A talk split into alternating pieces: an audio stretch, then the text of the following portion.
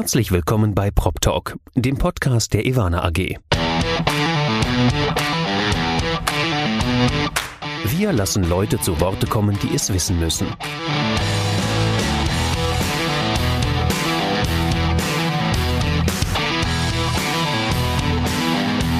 Aus der Branche für die Branche. Mit Ihrem Moderator Andy Dietrich. Herzlich willkommen bei Prop Talk, dem Podcast der Ivana AG. Heute mal kein normaler Prop Talk, sondern ein Prop Talk Breakout, denn meine zwei Chefs sitzen mir gegenüber. Dr. Thomas Herr und Sascha Donner, CEO und CIPO der Ivana AG. Thomas, Sascha, hi. Hi, du musst schon wieder gleich erste Korrektur machen. Du bist ein unabhängig agierendes Medium hier. Also insofern sind wir nicht deine Chefs, sondern höchstens deine Opfer. Das lieb, dass du das sagst, aber trotzdem hatte ich irgendwie die Angst, dass ihr mich einfach nur kontrollieren wollt und deswegen euch heute mal äh, als Gäste eingeladen habt, beziehungsweise ich euch als Gäste eingeladen habe. Ja, äh, kontrollieren müssen wir dich, glaube ich, nicht, dadurch, dass deine Arbeit ja doch relativ transparent ist, jedenfalls in ihren besten, in ihren besten Momenten. Ja. es liebt, dass du das sagst. Ja, danke. Ich glaube, vorstellen muss ich euch beide zumindest hier in dem Setting nicht. Unsere Hörer kennen die Ivana AG. Ihr wart durchaus schon in dem einen oder anderen Podcast, den wir hatten, ein Thema. Äh, und ihr wart beide auch schon zu Gast. Thomas, äh, du gleich zweimal. Einmal warst du noch bei CBRE und dann schon bei Ivana. Und dich, Sascha, hatten wir zuletzt gehört, mitten in der Pandemie. Wo wir bei einem schönen Thema sind. Wie ist es euch denn ergangen seit März 2020? Naja, wir haben ähm, fleißig gearbeitet. Wir hatten uns ja äh, auch ein bisschen in die in unser Kämmerchen zurückgezogen und hatten an unserer, ähm, unserem Produkt weitergearbeitet. Wir haben Anfang dieses Jahres ähm, auch einen großen Sprung gemacht wieder in der, in der Plattform selbst. Ist ähm, mit einem neuen UI UX rausgekommen, ähm, was die Nutzer extrem schätzen. Insofern ähm, haben wir da einiges auch zu feiern gehabt. Ähm, jetzt äh, sind die Kollegen gerade dran und ähm, haben sämtliche Zertifikate in der Pandemie mal nachgezogen, also zu den Dingen, zu denen man sonst nie kommt. Ja, also wir haben, glaube ich, jetzt kann man sagen, in der Branche mit Abstand die sicherste Plattform von ISO 27001 angefangen über TÜV-Zertifikate, Pentest, GOBD-Zertifizierung etc. Also das ist, was unsere Kunden aus dem Finanzdienstleistungsbereich und natürlich auch die ganzen Asset Management äh, Unternehmen äh, sehr zu schätzen wissen. Insofern haben wir die Zeit gut genutzt und ähm, ich glaube, Thomas war auch nicht ganz äh, untätig und hat auch mit den auf der Investorenseite mit unseren Investoren und, und neuen äh, Investoren ähm, sehr gute Gespräche gehabt, die auch zu einem guten Ergebnis, glaube ich, geführt haben, Thomas, oder? Ja, also natürlich von der inhaltlichen Ausrichtung, das, was Sascha sagt, Plattform weiterentwickeln, das, die ganzen Sicherheitsthemen, Riesenthema gewesen. Ähm, das Thema Finanzierungsrunde, was uns beschäftigt hat. Aber natürlich, wenn ich deine Frage richtig verstehe, Kultur, was macht das mit der äh, Art des Zusammenarbeitens. Und wir haben eben in dieser Krise gemerkt, dass wir äh, als digitales Unternehmen kein großes Wunder ganz gut auch remote arbeiten können. Ja. Für uns ist jetzt eigentlich die Frage, wie äh, nutzen wir das, was wir da gelernt haben, going forward? Also welche, was ist die richtige Arbeitsform für uns in der Zukunft? Äh, wir haben auch festgestellt, dass wir um unsere notwendigen Wachstumszahlen auch im Bereich der Kolleginnen und Kollegen, die mit uns zusammen an unserem großen Projekt arbeiten, nur erfüllen können, wenn wir auch relativ offen sind, was die Örtlichkeit der, der, der Mitarbeiterinnen und Mitarbeiter angeht. Und äh, da haben wir, äh, denke ich mal, durch die Corona-Krise jetzt auch einen ganz anderen Blick davon, was geht und was nicht, was nicht geht. Ja. Ich will aber auch nicht verschweigen, dass ich persönlich, äh, gerade als jemand, der im Mai 2020 gestartet ist, also praktisch mitten im ersten Lockdown, ist natürlich durch durchaus nicht un, un, un äh, war, ähm, die ganzen äh, ja, Leute im Unternehmen wirklich auch mal kennenzulernen und da auch so einen, so einen menschlichen Kontakt zu aufzubauen. Ja, das glaube ich gerne. Du hast ja wirklich ein, das perfekte Timing ausgesucht, um äh, bei Ivana als CEO zu starten. Aber es hat ja ganz gut funktioniert, wie die letzten Monate gezeigt haben. Lass mich aber noch mal eine Frage zum Thema Corona stellen. Es wird ja immer so ein bisschen nachgesagt, Corona sei auch irgendwie der Stein, der die Digitalisierung nun endgültig ins Rollen gebracht hat in der Immobilienwirtschaft. Ihr habt euch selbstbewusst dazu aufgemacht zu sagen, wir machen die Immobiliendaten der Immo also die Immobiliendaten verfügbar. Habt ihr das Gefühl, dass euer Geschäftsmodell durch die Pandemie, äh, in der man remote arbeiten musste, irgendwie an Relevanz gewonnen hat? Also ich würde jetzt von meiner Seite aus sehr, sehr sehen von den Gesprächen, die wir geführt haben und auch was jetzt die Neukunden angeht. Ähm, was, was wir machen, ist kein Thema, was jetzt durch Corona besonders ähm, getriggert wurde. Das kann man sagen, dass Corona ein bisschen Katalysator wahrscheinlich war, wie für viele, ähm, um den, diesen Trend möglicherweise noch mal ein bisschen zu beschleunigen. Gerade was das Thema, Thomas hat es angesprochen, Flexibilisierung der Arbeit angeht, Remote Working etc. Aber Digitalisierung, das ist ein Langzeittrend. Ja, also das, das ist ein Megatrend. Ähm, das ist ein gesellschaftlicher Wandel, vor dem wir stehen. Ähm, Digitalisierung, künstliche Intelligenz wird kommen und ähm, wir bereiten mit Ivana die Grundlagen dafür. Und äh, insofern ähm, ist Corona da möglicherweise schon ein Beschleuniger ein Stück weit, auch was die Beachtung äh, der, der Unternehmen angeht. Ähm, aber das ist jetzt nichts, würde ich sagen, was jetzt einen kurzfristigen großen Effekt auf uns hatte. Es bestärkt uns eher in der Mission, die, die vor uns steht. Ja, das klingt gut. Ähm, aber das Thema Daten hat ja auch irgendwie an Relevanz gewonnen. Ja? Also die ganze Branche, das hat sie schon vor drei Jahren gemacht, redet über Daten, aber inzwischen ist es irgendwie präziser geworden. Was für Daten werden gebraucht? Wie sollten sie vorliegen? Ähm, welche Use Cases gibt es? Ist die Branche da vielleicht aus eurer Sicht etwas erwachsener geworden im Umgang mit Daten? Das darf, darf gern der Thomas beantworten. Er ist der erwachsene Thomas. Er ist da diplomatischer als ich.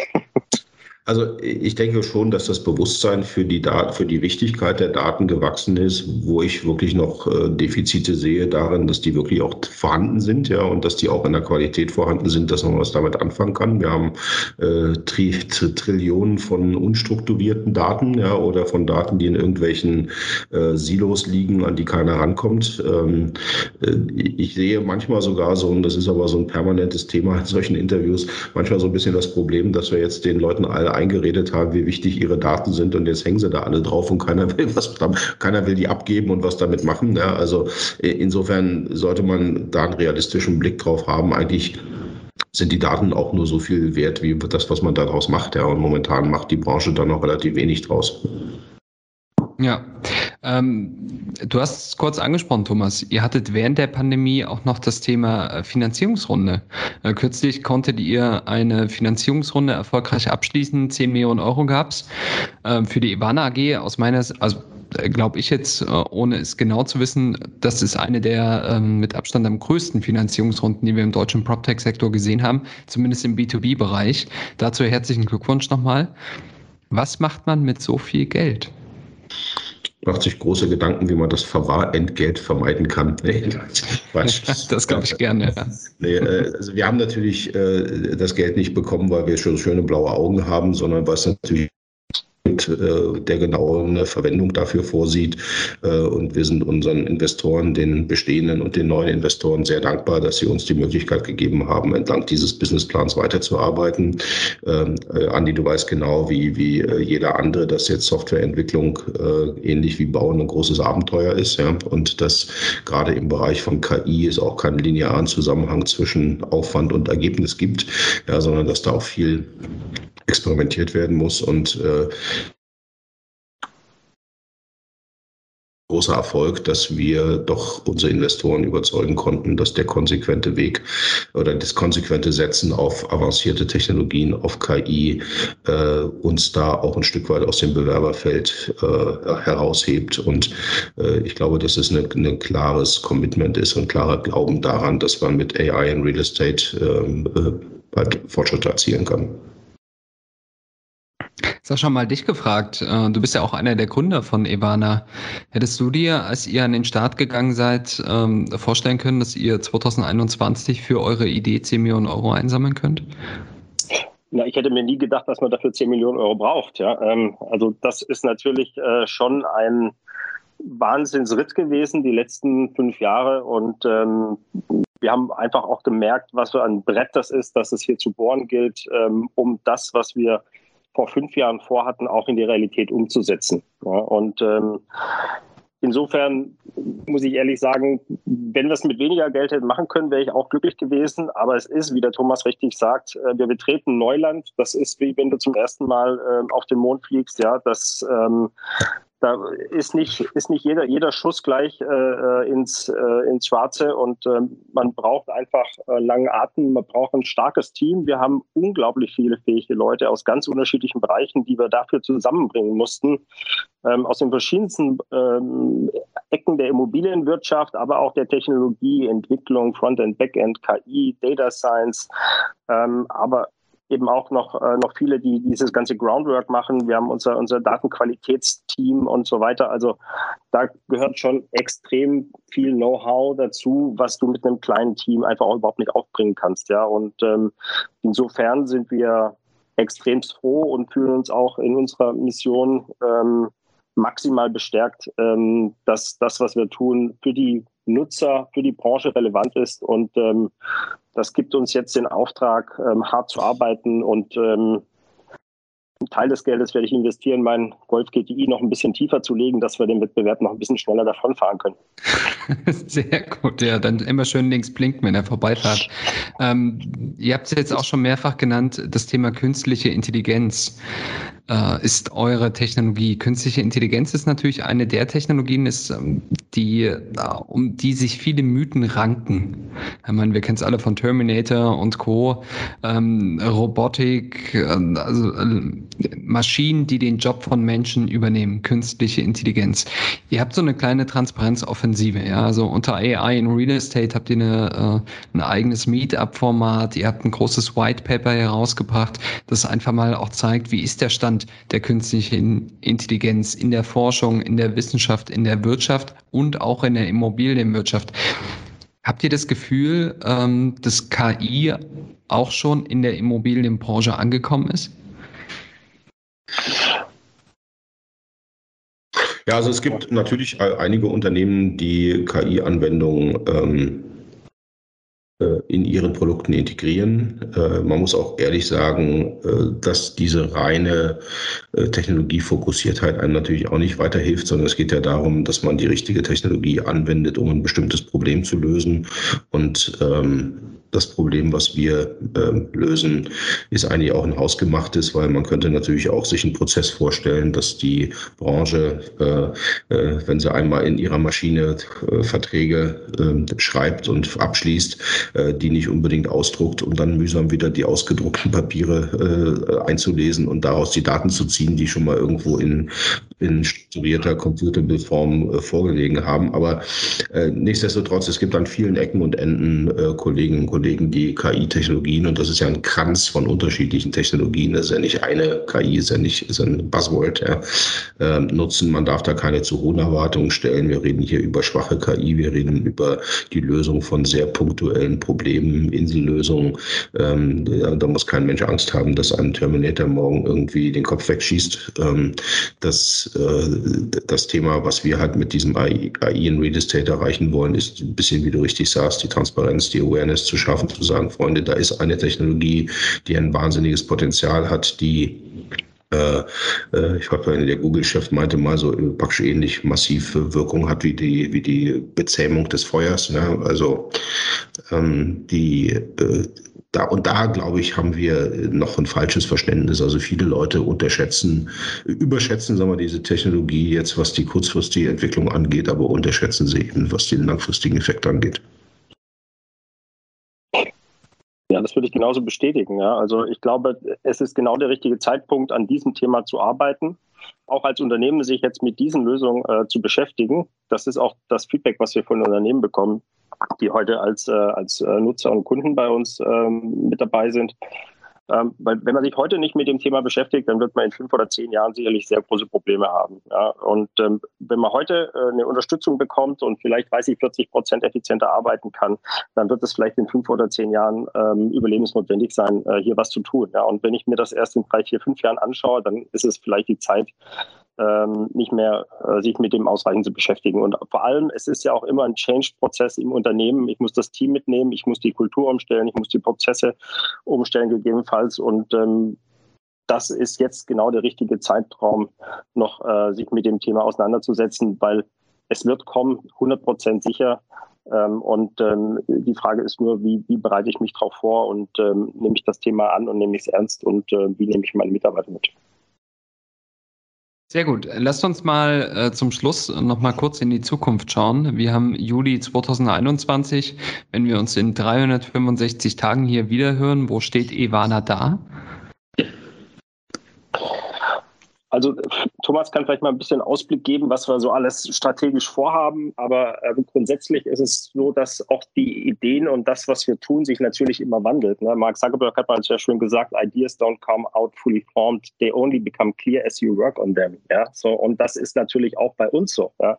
Und insbesondere ähm, entstehen natürlich immer auch neue äh, Ideen und, äh, und Use Cases, wie wir die Kunden unterstützen können im Live-Betrieb, wenn wir eben mit den Kunden zusammenarbeiten. Und wir arbeiten mit unseren Kunden sehr stark als Partner zusammen.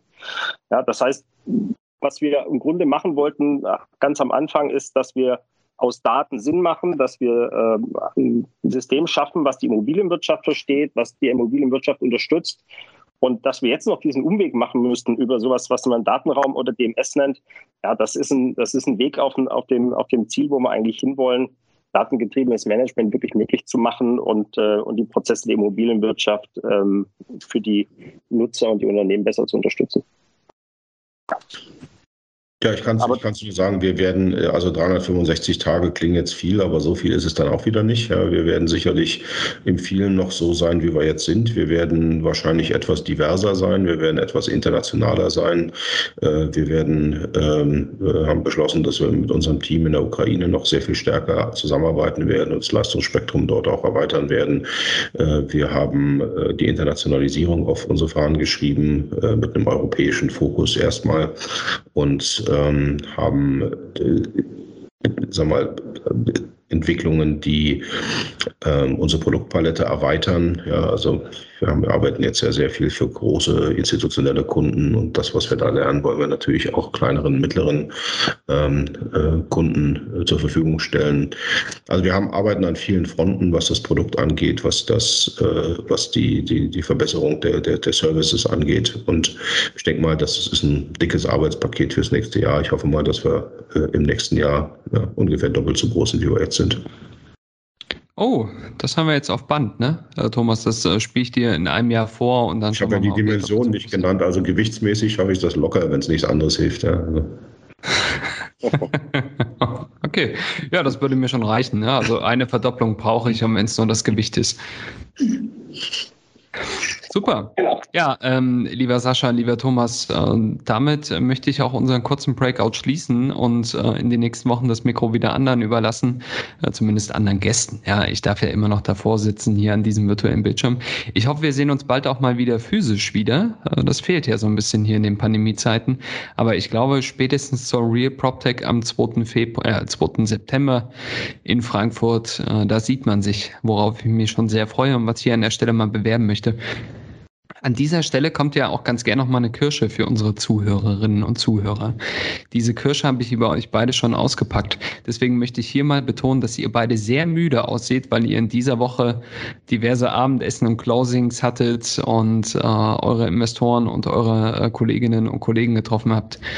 Also erholt euch mal gut. Danke, ist Dankeschön. zum Freitag. Ne? Genau, Danke. thank God, it's Friday dass du virtuell bei uns warst. Andi hat sehr viel Spaß gemacht und ähm, ja, viel Spaß dann auch wieder mit neuen spannenden Gästen in den nächsten Podcast. Ja, danke euch. Bis bald. Ciao.